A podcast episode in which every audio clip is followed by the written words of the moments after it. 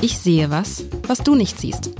Der Podcast über berühmte Bilder mit Alexander Klar, dem Direktor der Hamburger Kunsthalle.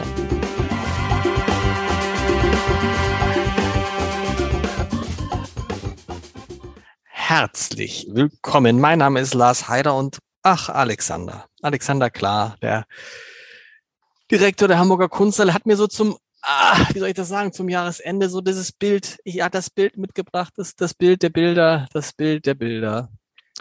Was weihnachtliches, ja. was, was, was, hast du dir ja. gedacht um diese Zeit?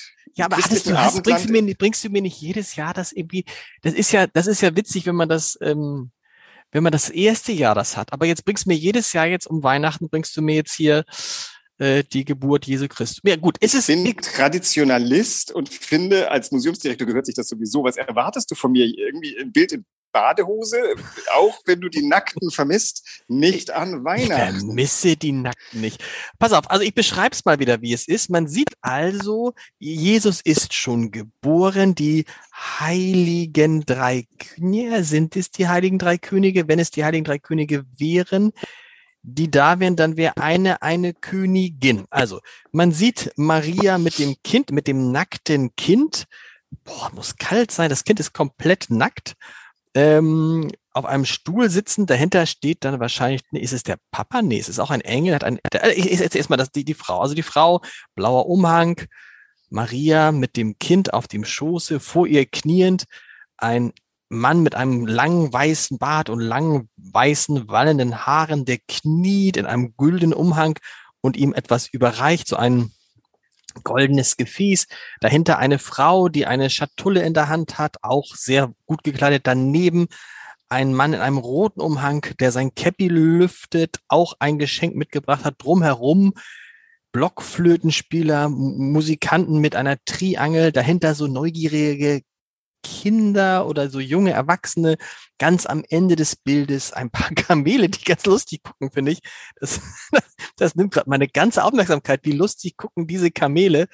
Äh, und hinter Maria, der hätte ich jetzt gesagt, das ist der Vater, aber es kann er nicht sein, sondern das ist ein älterer Mann, der auch den Hut abgenommen hat und der einen offensichtlich einen Heiligenschein hat. Also so. Moment mal, das, Oder du nicht? sagst, das ist der Vater und sagst, Nein, das, das ist nicht der das ist nicht der Vater, das kann ja nicht der Vater sein. Warum nicht? Weil er einen Heiligenschein hat. Ja, aber, oh Gott. Ich, du bist Protestant, richtig? Ja. Die, o tempora o mores. Also, ähm, wenn wir uns einig sind, das ist die Anbetung, also du bist richtig, das sind die Anbetung der drei, der Könige, so ist der Titel. Der Maler ist Friedrich Overbeck, über den können wir uns ja nachher noch vergnügt so, unterhalten. Aber alles richtig. wir das wissen, alles richtig. Aber der Vater, also wir reden von Josef, Josef? wahrscheinlich beide, ähm, dass der einen Heiligenschein hat und dich irritiert, irritiert wiederum mich. Ähm, die Maria sollte äh, davor sein, der Josef hinter. Die hat auch, oder sehe ich die, hat auch einen Heiligenschein, ne? Siehst du mal, genau. Aber ah, das wissen wir, aber pass auf, Heiligenschein ist das ist mir, das ist den Heiligenschein, jetzt, jetzt bin ich jetzt ein Banause, verbinde ich dann zum Beispiel mit Engeln. Das sind ja keine Engel, das sind ja lebende Menschen in dem Moment gewesen.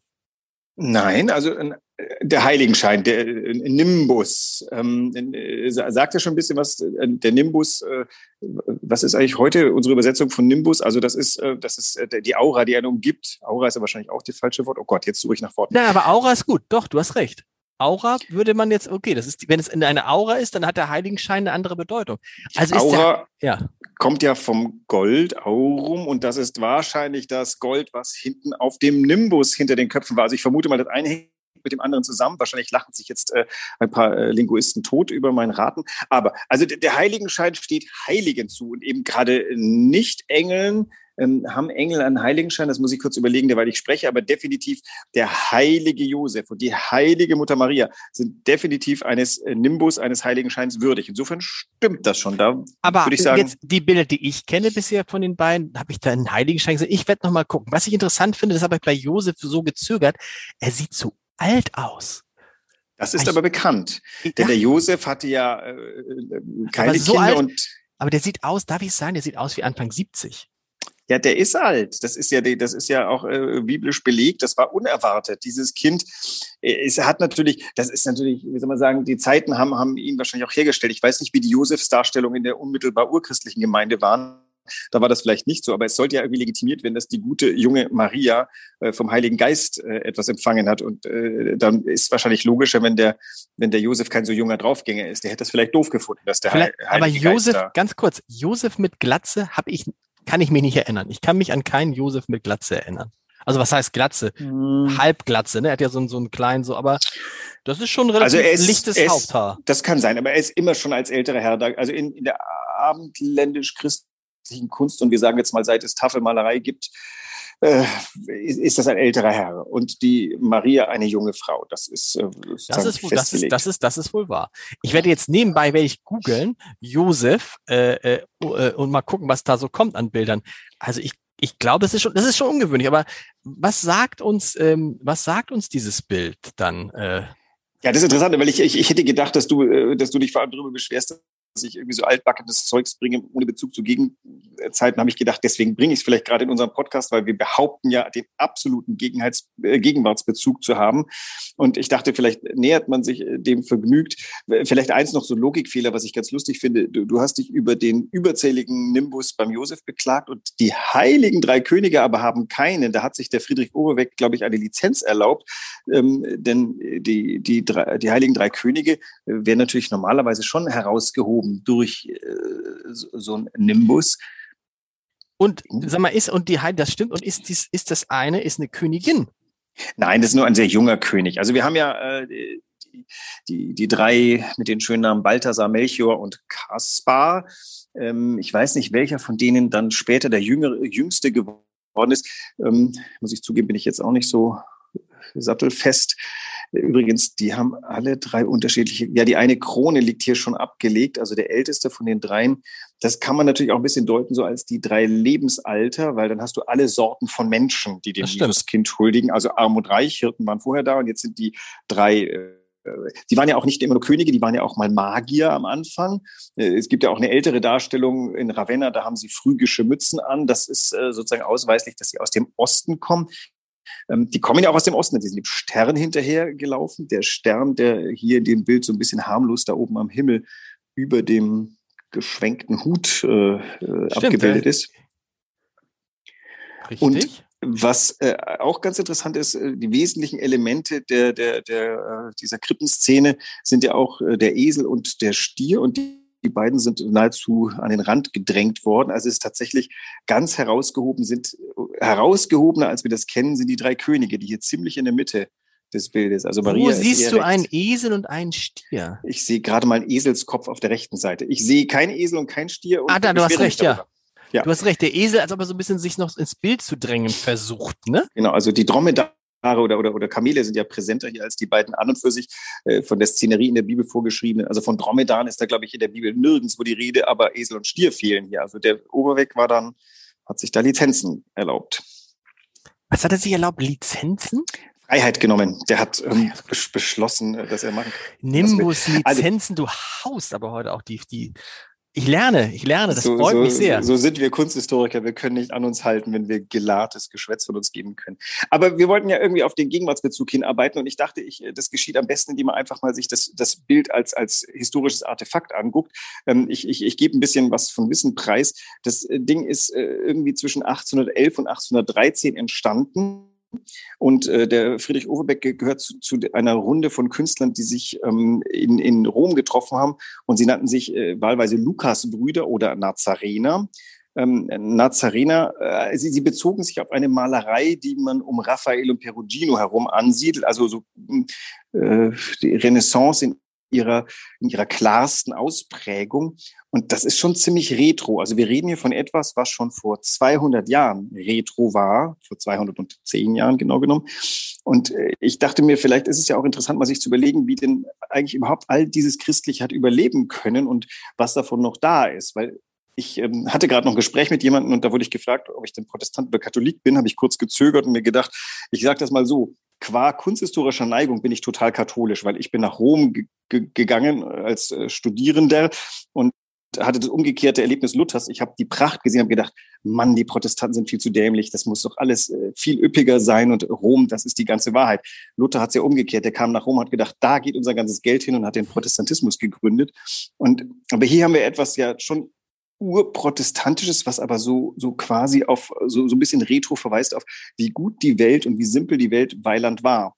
Und ich frage mich so ein bisschen, sind wir da heute beim Glauben ähnlich angekommen? Also richtig viele von uns gehen da nicht mehr in die Kirche.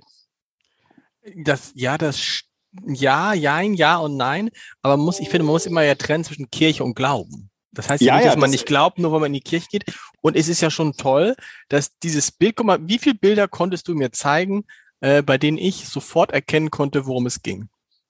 Das waren ja jetzt nicht so, also. Und äh, bei der konntest du sofort sagen. Und hier hast du so, die, die, ich finde, die, das ah. ist das Interessante ist doch, dass diese Botschaft, dass ich glaube, würde sagen, jedem, den du dieses Bild zeigst, der wird sagen, es geht um Jesus Christus. Oder jeden? Ich, ich wüsste nicht. Nein, nicht jeder. Nein. Das ist, also hier, du steuerst Ziel gerade auf das hin, wo ich hin wollte. Nämlich, als ich das Bild auswählte, dachte ich ganz kurz über etwas nach, über das wir heutzutage öfter nachdenken. Spricht dieses Bild eigentlich alle unsere BesucherInnen an? Will heißen, Leute, die nicht christlich-protestantisch sind. Was sagen die? Ist das nette Folklore dieses äh, Mainstream-Landes hier? Und äh, da will ich eigentlich genau hin, nämlich die Frage, also ich, ich der ich äh, so ein, ein, ein falscher Protestant bin, nämlich quasi noch, äh, ich bin theoretisch Protestant. Ich finde das, ich finde es eigentlich total richtig, der Kirche anzugehören. Ich zahle total gerne Kirchensteuer. Ich finde, Protestant sein ist eine gute Sache. De facto gehe ich nicht die Kirche und wenn du sagst, es kommt auf den Glauben an, dann ist das doch der Killersatz überhaupt. Der, dann heißt es, Glaube ginge auch ohne Kirche. Dann können wir aber uns den Ort sparen, an dem diese Bilder womöglich da sind. Nein, nein, nein. Glaube geht nicht ohne Kirche. Denk an das Glaubensbekenntnis. Aber es geht, ohne dass du in die Kirche gehst. Entscheidend ist, dass die Kirche da ist, dass es eine Kirche gibt. Und wenn du möchtest, kannst du da hingehen. Das finde ich ja auch immer so, dass, ich weiß nicht, wie es dir geht. Und wenn ich ganz, ganz lange nicht in der Kirche war und wenn ich eine Kirche betrete, habe ich das Gefühl, dieser Gemeinschaft anzu, anzugehören und habe ein besonderes, ein, ein Gefühl, nach Hause zu kommen, wenn man so sagen, wenn man ja. so sagen darf, so. Und deshalb, aber das hat nichts damit zu tun, dass es jetzt schlecht oder, oder, oder gut ist, wenn jemand wahrscheinlich ist es gut, aber es ist auch nicht schlecht, wenn jemand jetzt nicht jede Woche in die Kirche geht. Auch nicht, wenn jemand andauernd, äh, wenn jemand nur äh, alle halbe Jahre in die Kirche geht. Das ist auch egal. Aber entscheidend für mich ist dieses, dass diese Botschaft, die so uralt ist, nämlich über 2000 Jahre, dass es trotzdem diese Botschaft und dieses Bild ist, mit dem fast jeder etwas anfangen kann. Mhm. Das, also super, guck mal, jetzt sind wir nämlich da, wo ich gedacht habe, dass wir vielleicht hinkommen in unserem Gespräch über dieses Bild. Mich, mich treibt etwas um, nämlich die Tatsache, dass das, der Begriff Glaube ist etwas in, in Misskredit geraten. Also wir, unsere Generation sagt bei Glaube sofort, ah, Kirche. Glaube ist aber der Glaube von ganz vielen gemeinsam, die sich auf diese oder die andere Kirche haben einigen können. Jetzt sind wir ja so, wo wir sagen, Glaube, das, das sind Leute, die irgendwas glauben, was die anderen nicht teilen. Das ist, äh, mit Glaube verbindet sich gerade Wissenschaftsfeindlichkeit. Wir, die wir dieses Bild erkennen, glauben an dasselbe, weil es traditionell ein Glaube ist, in dem wir eingeführt wurden. Ein Querdenker glaubt heute daran, dass die Impfung ihm nicht gut tut, sein Erbgut verändert oder irgendeinen anderen Scheiß. Und dieses Glauben ist äh, eigentlich stumpfsinnig, aber leider dasselbe Wort. Und da wollte ich äh, ein bisschen hin. Ich erlebe zum ersten Mal in meinem Leben, warum ich eigentlich die Kirche noch viel besser finden sollte, als, als ich bis jetzt gefunden habe. Das ist der Ort, an dem man denselben Glauben haben kann und sich darauf einigen muss, was für ein Glaube das ist. Dieser diffuse, ich glaube nicht an diese Wirkung oder an jene, das ist ja eigentlich müsste man denen das Wort Glauben verbieten. Aber was, ne, was ja dazu kommt, ist, was finde ich, was viele Leute immer unterschätzen, dass all das, was wir hier sehen, ja, was heißt ganz gut belegt ist, aber wir reden jetzt ja nicht nur Sachen, dass man, dass man das daran glauben muss, sondern viele Dinge davon sind ja Fakten. Verstehst du, was ich meine? Also du meinst man, das, was die Querdenker nicht glauben, woran ja, sie nicht Naja, vor allem, und äh, um, um, um es, ähm, um, um, um es auf, auf das zu bringen, was du eben gesagt hast, das ist ja das, das Verrückte gerade, dass dieses Wort ich glaube verwendet wird, um so zu tun, als ob es bestimmte Fakten nicht gibt. Also äh, ne, also als ob, als ob man jetzt ignorieren würde, dass es die Bibel gibt, dass es diese Überlieferung seit 2000 Jahren gibt, dass es offensichtlich eine große Anzahl von Menschen gibt, die das für zumindest für, sag mal, für richtig halten. Ist das vielleicht das richtige Wort? Oder weil sie daran glauben, hat es ist, ist es, ist es ein, eine Art Fakt auch. Also es ist, es ist eine ja. Art, also es, es, es besteht, verstehst du? Und es muss nicht mal faktisch richtig gewesen sein, weil sich so viele unter uns geeinigt haben auf diesen genau. Glauben. Brauchen wir an und für sich den Urfakt gar nicht. Ich habe das als Kind schon mal komisch gefunden, dass es Leute gab, die unbedingt beweisen wollten, dass es Jesus wirklich gegeben hat, wenn ich mir schon damals so ein bisschen als Kind gedacht habe, na, aber den Jesus gibt's doch schon, weil wir alle dran glauben. So ist es. Und das ist ja das sozusagen die, die Realität, die nur entsteht, weil wir sie weil wir sie, weil wir sie abbilden. So ist es ähnlich wie bis, mich hat mal eine meiner Kinder gefragt, äh, warum es eigentlich Montag, Dienstag, Mittwoch, Donnerstag, Freitag, Samstag heißt und warum ein Tag 24 Stunden lang ist. Wenn wir uns jetzt darauf einigen würden, dass er nur 22 Stunden lang ist, dann ginge das theoretisch auch. Geht auf eine lange Geschichte draus und so. Aber das ist interessant, dass du von, von diesem Bild, ähm, von diesem Bild auf Querdenker kommst. Vielleicht, weil heute, also weil es früher um die großen Fragen des Lebens ging, die man glauben konnte oder nicht, und heute wirklich die kleinsten Fragen offensichtlich Glaubensfragen sind, wo dann, wo du denkst, ja, man, das ist keine Glaubensfrage, weil da gibt es ja ganz klare Erkenntnisse. So, bisschen als wenn wir jetzt darüber diskutieren würden, ob wir gerade einen Podcast machen. Ich glaube nicht, dass es ein Podcast ist. Natürlich ist es ein Podcast. Was soll es sonst ihm, sein? Wir haben ihm den Namen Podcast gegeben, genau. Naja, das ist, die Wirklichkeit e-, existiert ja quasi nur in unserem, in unserem Kopf. Die Wirklichkeit ist das, äh, was, was wir wahrnehmen als Wirklichkeit und worauf wir uns geeinigt haben, dass es wirklich ist. Und dann gibt es natürlich so ein paar faktenbildende Dinge, ähm, eine gemeinschaftliche Anschauung von etwas, ähm, äh, wenn wir alle dreimal denselben Stein angefasst und uns darauf einigen, das ist ein Stein, dann ist der Stein ein Stein. Der, der, er weiß ja gar nicht, dass er Stein heißt. Äh, dem Stein ist das nicht bewusst, das ist nur uns. Also all dieses passiert nur in unserem Kopf. Auch eine Giraffe wird äh, nicht wissen, dass sie Giraffe heißt. Die lebt anders als wir, die braucht keine Begriffe, die trägt Begriffe anders in sich. Und was ich ganz interessant finde, eben äh, vielleicht den Unterschied herauszuarbeiten zwischen dem kollektiven Glauben, den zum Beispiel Christentum, äh, Islam, Buddhismus oder äh, also eben gesellschaftliche Glaubensgemeinschaften äh, darstellen. Das ist ein gemeinschaftliches sich einigen auf etwas. Der jetzige narzisstische, individualistische Glaube ist, ich glaube da nicht daran und du kannst mir dreimal erzählen, ich glaube nicht. Das ist so ein Ausklinken aus der Gemeinschaft. Und es hat aber wiederum innerhalb dieses Ausklinkens ja eine kleine Gruppe gegeben, die sich da findet. Das heißt, es gibt am deutschen Gesellschaftsrechtsrand Leute, die sich aus reinem, aus unterschiedlichen, ich möchte nicht da dabei sein, sich auf dies geeinigt haben.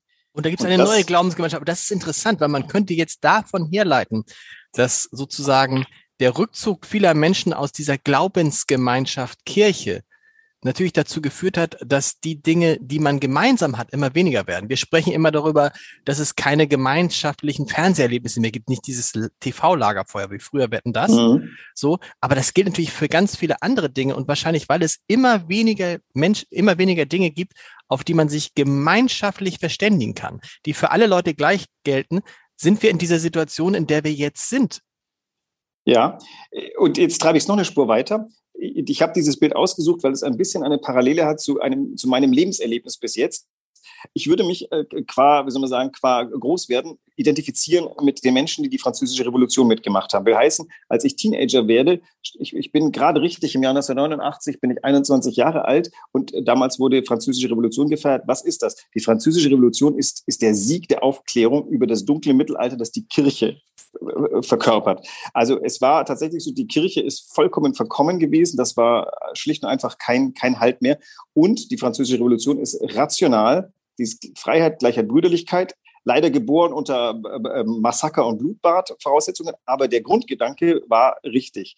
Allerdings sind wir jetzt im Jahr 1811, ähm, als Overbeck das malt, und jetzt kommt ein Backlash. Der, das ist der Beginn der, der, der Hochromantik, der malt eine katholische Szene. Das wäre zehn Jahre vorher vollkommen sinnlos gewesen, denn der, der Sieg der französischen Revolution war auch der Sieg über das Christentum.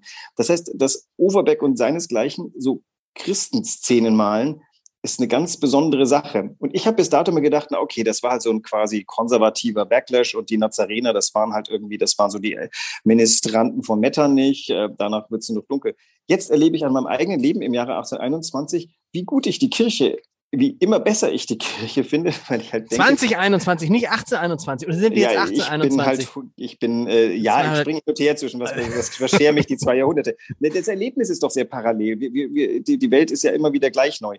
Und jetzt stelle ich fest, ah, ähm, das war vielleicht gar nicht konservativ. Die brauchten eine Einigung damals 1811, äh, dass man sich nach diesem, nach diesem wirren, irren, gefährlichen Aufbruch wieder auf irgendwas einigen konnte. Und zu dem Zeitpunkt war die Kirche vielleicht, worauf man zurückkehrte. Jetzt kann ich sagen, es ging nicht gut aus, weil die Kirche hat sich sofort wieder verbrüdert mit äh, Adel und äh, den äh, ver verfestigten äh, wir, Machtverhältnissen. Das hoffe ich heute nicht der Fall ist. Aber wir stehen wieder an so einer Zeitenwende und es ist total interessant. Was wird denn jetzt in den nächsten zehn Jahren rauskommen? Wird sich die das ist, das ist echt interessant. Das ist echt interessant zu fragen, worauf können wir uns denn jetzt noch einigen? Gibt es Dinge, wo wir uns einigen können, wo alle sagen, jawohl, das glauben wir, daran glauben wir. Da sind wir uns einig. Und das ist tatsächlich, also ich finde, das ist ja hier so, Weihnachten ist sowas übrigens, ne? Genau, Weihnachten deswegen. ist etwas, auf das sich auch ganz viele andere, die eigentlich normalerweise gar nicht Weihnachten feiern, aber zum Beispiel in Deutschland leben, sagen, na klar, das ist etwas Besonderes. Also äh, man würde sich vorstellen, wir würden jetzt so eine Initiative gründen sagen, wir glauben nicht an Weihnachten, warum soll Weihnachten, wir, wir feiern so. und wir wollen und, das gar nicht. Und dann würden sich ein Viertel der Leute anschließen, das wäre schon komisch, oder? Ja, aber ich glaube, es wäre nicht erfolgreich, weil es fehlt irgendwie noch ein Element um die anderen. Das war jetzt quasi die, die, die, die letzte Ding, Corona und Impfen war das letzte, was jetzt noch die, die, Querdenker und Querulanten zueinander geführt hat, nämlich äh, eine gemeinsame Front gegen irgendwas. Es ist viel einfacher, gegen was zu sein, als für was zu sein. Also ich, äh, wir, wir, ich glaube, wir kämen da ähm, nicht weit, weil Weihnachten ähm, ist noch nicht angreifbar. Und ich glaube, vielleicht ist sogar gut. Also ich bin ja, ich kehre wieder zurück in das Weihnachtslager. Nicht nur, weil ich Kinder habe, sondern weil ich halt denke, diese, diese Form von ähm, Vereinigung hinter einem gemeinsamen Glaubensgedanken mit zumindest einem symbolischen Fest, wo wir alle drauf hin können. Ich wäre ja für Ostern lieber, aber egal, ähm, hat was für sich. Deswegen bestehe ich auf ein Weihnachtsbild jetzt an Weihnachten. Nein, und das wird das, ich finde, und mit dieser Erklärung, dieses zum Ende des Jahres einem das Gefühl geben, es gibt noch Dinge, äh, da sind wir uns einig. Das ist ja, hat ja was, das hat ja was äh, Beruhigendes und Optimistisches, weil man hat ja den, den Eindruck, boah, diese Gesellschaft, sie ist ja auch nicht gespalten. Gespalten hieße ja, oder für mich ist gespalten immer so 50-50. Das ist, ist es ja auch nicht. Nein. Wir, Nein, reden über eine, ja wir reden über einen Teil der Gesellschaft, der abgespalten ist und ja. dem man ja auch, wo die, wo die Mehrheit, ich finde, wo die Mehrheit jetzt eine, eine Zeit lang ähm, Rücksicht genommen hat, so, jetzt ein bisschen aufbegehrt, nicht ein bisschen sagt, so geht's nicht, aber dann natürlich auch wieder die Verpflichtung hat, diesen abgespaltenen Teil wieder zurückzuholen. Genau. Also der, der abgespaltete Teil ist einfach laut und deswegen wahrnehmbar und weil er irgendwie auch so ein bisschen politically incorrect ist, äh, das passt ja auch so ein bisschen in wir, die wir heimlich political incorrectness schätzen, denken, oh, jetzt holt sie uns auf der rechten Seite ein, das wollen wir nicht so gern. Tatsache ist, an der Kunsthalle kann ich beweisen, am Tag kommen hier über tausend Leute her, die sehr gut finden, wie wir das managen und ich kriege drei, aber sehr aufgebrachte E-Mails von Leuten, eher schließt äh, die Ungeimpften aus. Wir reden jetzt jetzt am Zeitpunkt äh, ein bisschen vor diesem Podcast. Vielleicht ja. wird sich sehr geändert haben bis Weihnachten. Aber ähm, die leise Mehrheit ist absolut d'accord mit der Geschichte und eine kleine laute Minderheit ist es nicht. Jetzt ist es okay. In der Demokratie darf es kleine laute Minderheiten geben. Auch da sind wir uns, glaube ich, einig.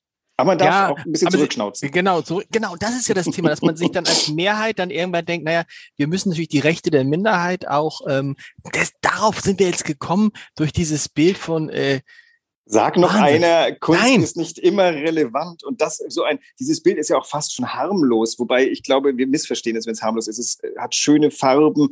Es ist ein gefälliges Bild. Es ist eine wunderbare nazarenische Landschaft. Das ist ja geradezu sommerlich. Also Weihnachten, da ist ja kein sagen, es ist ganz hell und das, und, und Jesus ist äh, irgendwie äh, total nackig. Ja, und man würde denken, oh, der muss doch frieren, Arme. Und ich finde, Maria ist eine sehr, ach, eine, eine hübsche Frau. Ich habe jetzt mal geguckt. Der, genau, aber äh, ganz ehrlich, Josef, die die anderen Zeichnungen von Josef, volles Haar, langes Haar, also also ein bisschen älter, aber wir reden da über, wir müssen auch sagen, in, zu dem Zeitpunkt gibt es, wie viele 70-Jährige gibt es da? Wie viele Menschen gibt es da, die 70 sind? Da gibt es nicht viele.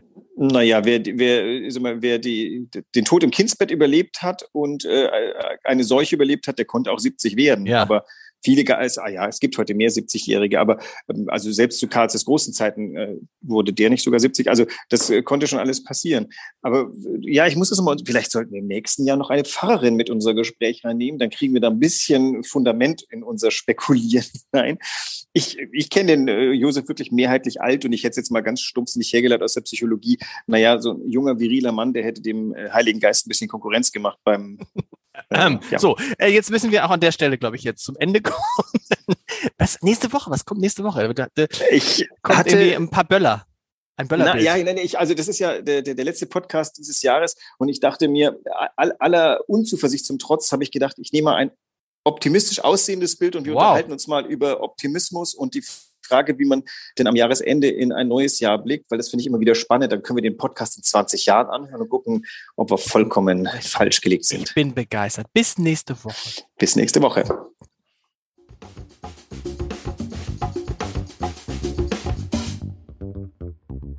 Weitere Podcasts vom Hamburger Abendblatt finden Sie auf abendblatt.de slash podcast.